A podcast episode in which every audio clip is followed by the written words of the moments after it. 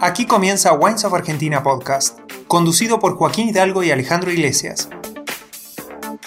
Referentes del país cuentan todo lo que necesitas saber sobre el vino argentino.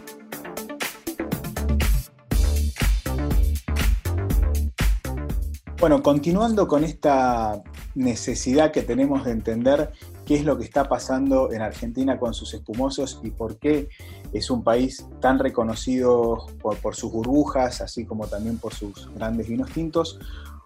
Hoy el que nos va a ayudar a seguir eh, echando luces sobre algunas sombras es Rubén Spragara, que es el responsable de la división de vinos espumosos de la bodega Altavista, otro jugador importante a la hora de hablar de burbujas, digamos, ¿no, Rubén? Correcto, muy buenos días, Ale, ¿cómo estás? Bueno, gracias por tu tiempo y la verdad te voy a tener una pregunta que no sé qué tan fácil o difícil puede ser de responder, ¿no? Pero ¿cuáles son los estilos de vinos espumosos que más disfrutamos los argentinos? La verdad que el abanico que tenemos en cuanto a, las preferencias del público argentino a la hora de, beber espumantes es muy amplia. Hemos pasado o hemos podido adaptarnos desde un origen de espumantes mucho más tradicionales, semejantes a los que se elaboran en Europa, la región de la Champaña, la región de los Cavas, la región de los prosecos tradicionales, a pasar a una diversidad de, espumantes en los cuales nos encontramos con productos de todo tipo, que son hoy en día una inclinación hacia los dulces, con el mercado joven como principal este, exponente de esto, ¿no? Y la verdad es que se ha logrado un, abanico de productos que, que es muy diversa. Bien, y a raíz de estas tendencias que nos contás, ¿no? O sea, ¿cuáles fueron las que vos destacás de los últimos años que de alguna manera nos fueron cambiando en la escena, ¿no? De aquellos, digo yo, ¿no? Eh, el dominio, el monopolio del extra brut en, el mercado para, que hoy tengamos tantas otras alternativas. Mira, eh, son numerosos factores. En primer lugar, claramente el cambio en las tendencias. El público cambió, los momentos de consumo lo hicieron también ya no se bebe solamente al final de una reunión un espumante, sino que el espumante se utiliza en diferentes aspectos, ¿no? ya sea de una reunión o simplemente en el momento de beber una, una copa de una bebida refrescante. Y es ahí donde se incorpora toda esta nueva línea que son más dulces, que tienen otro perfil mucho más fresco, con menor grado alcohólico. Por supuesto, el rango etario de los consumidores cambió también. Antes el espumante estaba principalmente dirigido o era captado exclusivamente por la categoría senior de consumo. Y, hoy en día está abierto a un público joven que, le fue encontrando diferentes formas de beberlo. Y se rompió un poco este, este viejo karma que le seguía al espumante, de que el espumante me provoca dolor de cabeza. Eh, la verdad es que yo siempre acostumbro a decirle al público, en la medida en que sigamos presentando mal este producto, verdaderamente va a ser un recuerdo doloroso, porque uno llega al espumante después de una ingesta eh, culinaria importante, con unas cuantas bebidas anteriormente, hemos pasado por vino blanco, hemos pasado por vino tinto, ¿por qué no alguna otra bebida alcohólica? Y justo al final nos acordamos, llegó el brindis de despedida y ahí metemos un espumante. Y esto no puede generar otra cosa que un mal recuerdo. Ahora, aquellas personas, aquellos consumidores que se animan a utilizarlo acompañando toda una bebida, incluso en una tarde desconstructurada en esta época de pileta, por ejemplo, eh, no tienen ningún problema, están bebiendo algo refrescante que, que, genera sensaciones de placer, así es que esto es lo que se ha ido entendiendo y que gracias a Dios la incorporación de un público joven generó este cambio tan notorio, ¿no? Y para la Argentina, un país tan tradicional en materia de elaboración y de consumo de espantes, realmente fue algo muy, muy bueno. Sí, eso es cierto, totalmente que, que las ocasiones en las que hoy estamos acostumbrados a descorchar espumante han cambiado mucho y la verdad que también aparecieron muchas otras alternativas y opciones. Recién vos mencionabas, por ejemplo, este estilo de los más dulces que claramente eh, satisfacen a paladares quizás que recién se están iniciando en el consumo de espumantes o bien en el, consumo de vino, pero también lo que vimos es la aparición de una categoría como puede ser Nature o, Brut Nature también, ¿no? O sea que creo que responde también a alguna, algún cambio, alguna demanda. Ustedes en ese sentido han, han marcado escuela. Sí, sí, claramente. Hay que, hay que entender que en la medida en que los nuevos consumidores llegan, también se produce, por, una lógica consecuencia, una mayor comprensión y entendimiento del producto en sí. Y esto lleva a que eh, estos nuevos consumidores, e incluso los que ya estaban, se ponen más selectivos. Entonces, empiezan a requerir de herramientas distintas según el tipo de momento con el cual van a beber un espumante. Eh, para decirlo de otra manera, cuando vos estás pensando en que lo vas a elegir como para maridar algún tipo de comida, evidentemente te vas a ir a las categorías con menor gramaje de azúcar. Es decir, te vas a ir a un Nature, te vas a ir a un Brut Nature y te vas a mover en ese rango hasta incluso el Extra Brut. Pero para cualquier otra ocasión, un poco más distendida, un poco más de tarde eh, o de una mañana estival como las que tenemos en estas épocas, vas a algo dulce, de elevada acidez, que lo querés como, como más bien una bebida refrescante y no como una bebida de maridaje. Entonces, por eso eh, lo tradicional del espumante, especialmente de, los espumantes franceses, que están marcados por estas categorías, este, vuelve a, cobrar valor. Y no te olvides que en la Argentina hay un paladar muy refinado en cuanto a espumantes. Somos, o lo éramos hasta hace poco, Buenos Aires, por ejemplo, es la ciudad donde más espumantes se bebe en el mundo. Eh, luego le sigue París. Así es que hay que entender que en, en, Argentina el consumo de espumante es muy importante. Es muy importante no solamente en cantidad, sino que lo es también en la calidad. El público argentino conoce de esta bebida. Digamos, en un principio era una bebida que llevaba a pensar en eh, prestigio, siempre glamour. Eh, es imposible no tener una copa de espumoso y no sentirse un James Bond en alguna reunión. Pero también en los últimos años los segmentos de precios también crecieron. O sea, hoy ustedes juegan, por ejemplo, en el caso de Altavista, en las diferentes categorías. ¿Cómo es posible que una bebida que en el mundo, digamos, siempre exige o demanda una inversión importante, hoy en Argentina la podamos conseguir en tantos diferentes segmentos de precio? Yo te cuento que esta diferenciación en cuanto a escalas de precios y demás eh, viene de la mano de que, de que se está tratando de satisfacer a los diferentes públicos según su posibilidad de acceso en cuanto a precio.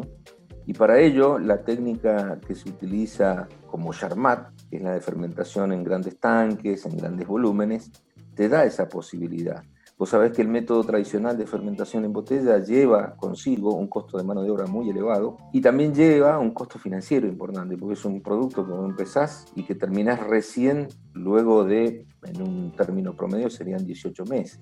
Entonces, la alternativa del método Charmat vino a brindar espumantes mucho más simples y con una variación en cuanto al precio, que realmente es una herramienta para el público importantísima. Y no te olvides, Ale, también que eh, nuestra diversidad en materia de, extensiones, como país productor vitivinícola, nos da la posibilidad de tener y contar con numerosas variedades a través de las cuales nosotros podemos llegar a elaborar espumantes. Entonces en la Argentina vos podés hacer espumantes de las clásicas variedades como Pinot Noir, Chardonnay, que son más costosas, que tienen una producción por hectárea menor, y podés hacerlo también con variedades muy de la región, muy de nuestros climas cálidos, otras variedades en las cuales los rendimientos son mayores y eso te permite también bajar costos. Acabas de mencionar algo muy interesante porque ustedes, si mal no recuerdo, también tienen un espumoso hecho con Malbec.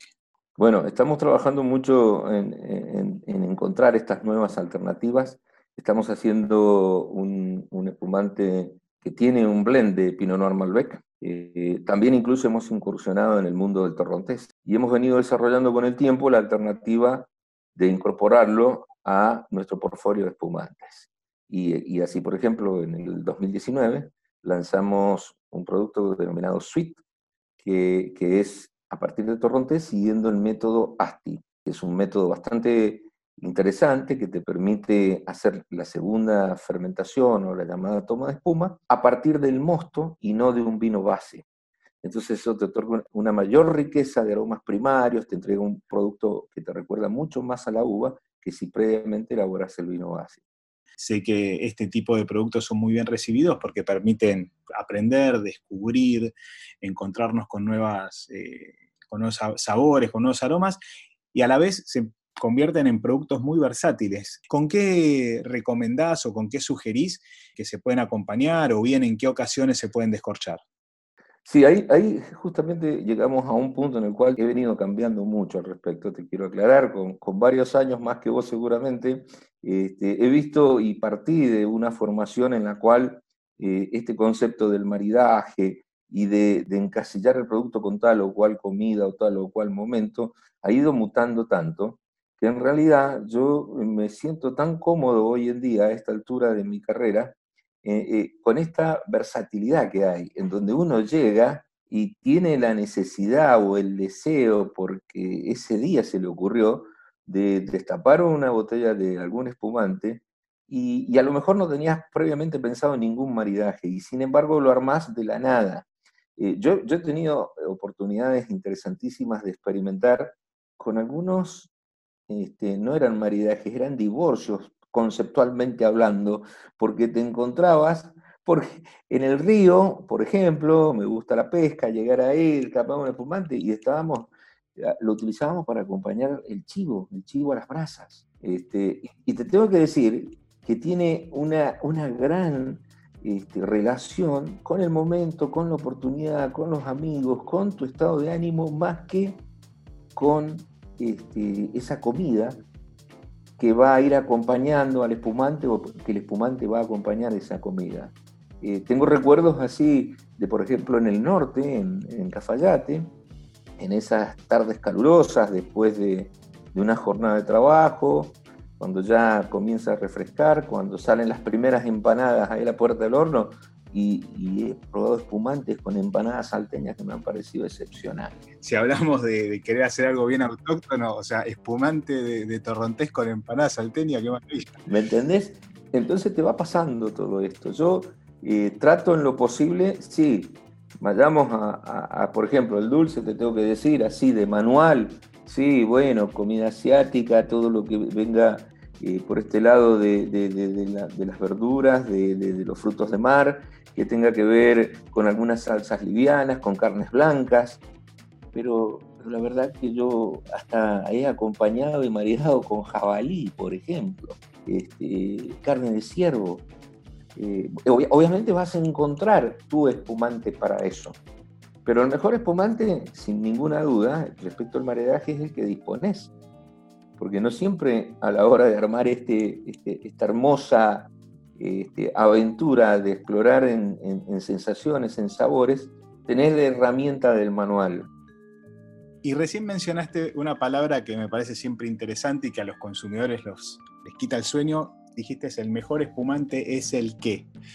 Independientemente de hablar de marcas, de calidades o de orígenes, ¿cuáles son tres aspectos básicos que uno tiene que prestarle atención para saber que está frente a un buen espumoso?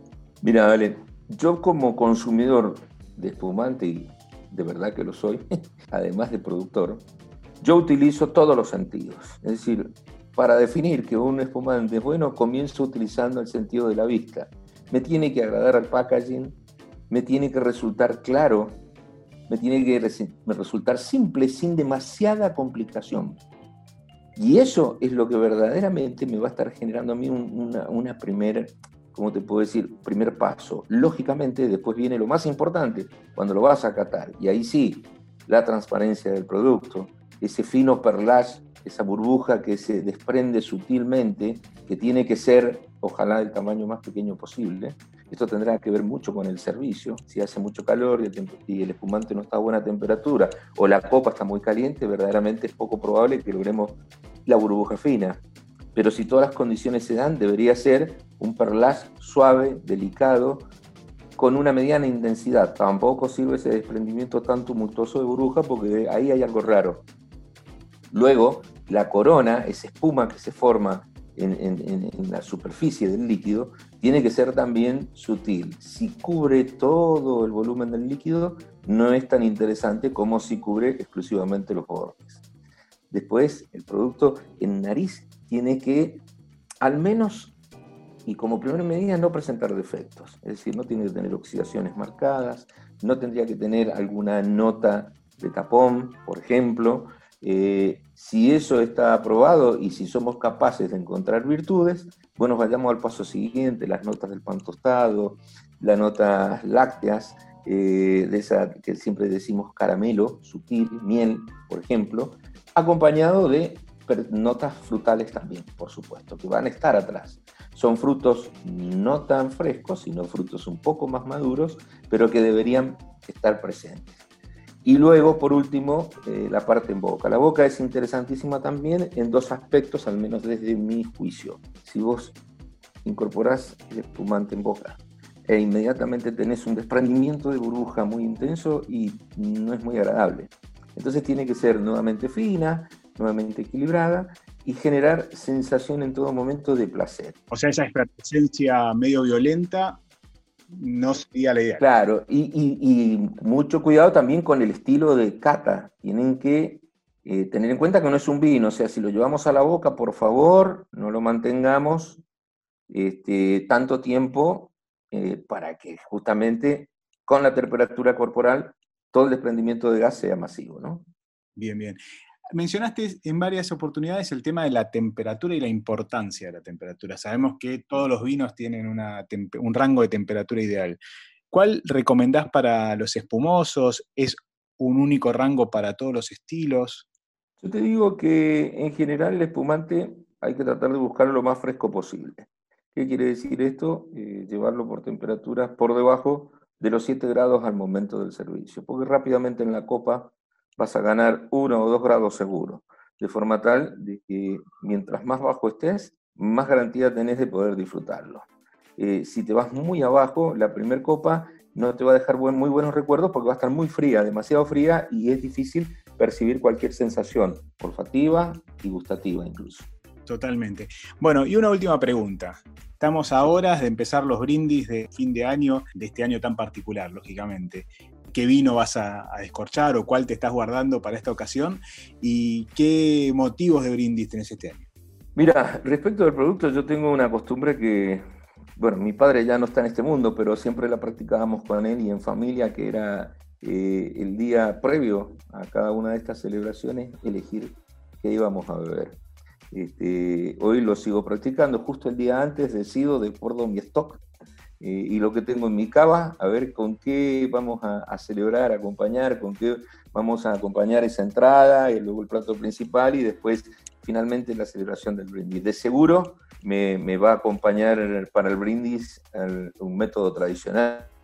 Te diría casi con seguridad que estoy ya saboreando el momento de un, de un Brut Nature este, de Pinot Noir que, que, me parece, y Pinot Noir Chardonnay, que creo que es ahí donde voy a encontrar el, el placer. Y voy a brindar, ¿por qué? Voy a brindar por, por un año en el cual nos hemos encontrado con lo mejor y lo peor de nosotros. Creo que todos nos hemos dado cuenta que es hora de dejar de, de pensar en forma egoísta, que es hora de unirnos más que nunca y de intentar, por sobre todas las maneras, volver a lo que son las bases de la felicidad, más que del éxito.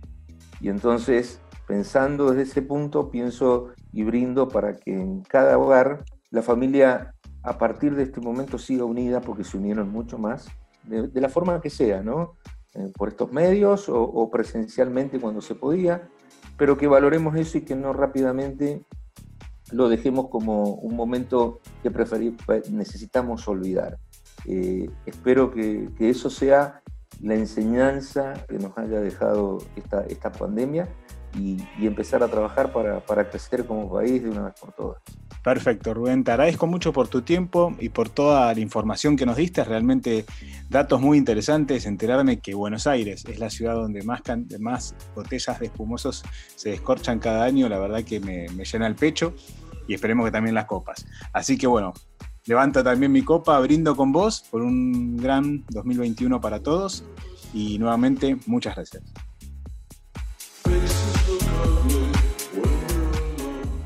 Te esperamos en un nuevo episodio de WOFA Podcast.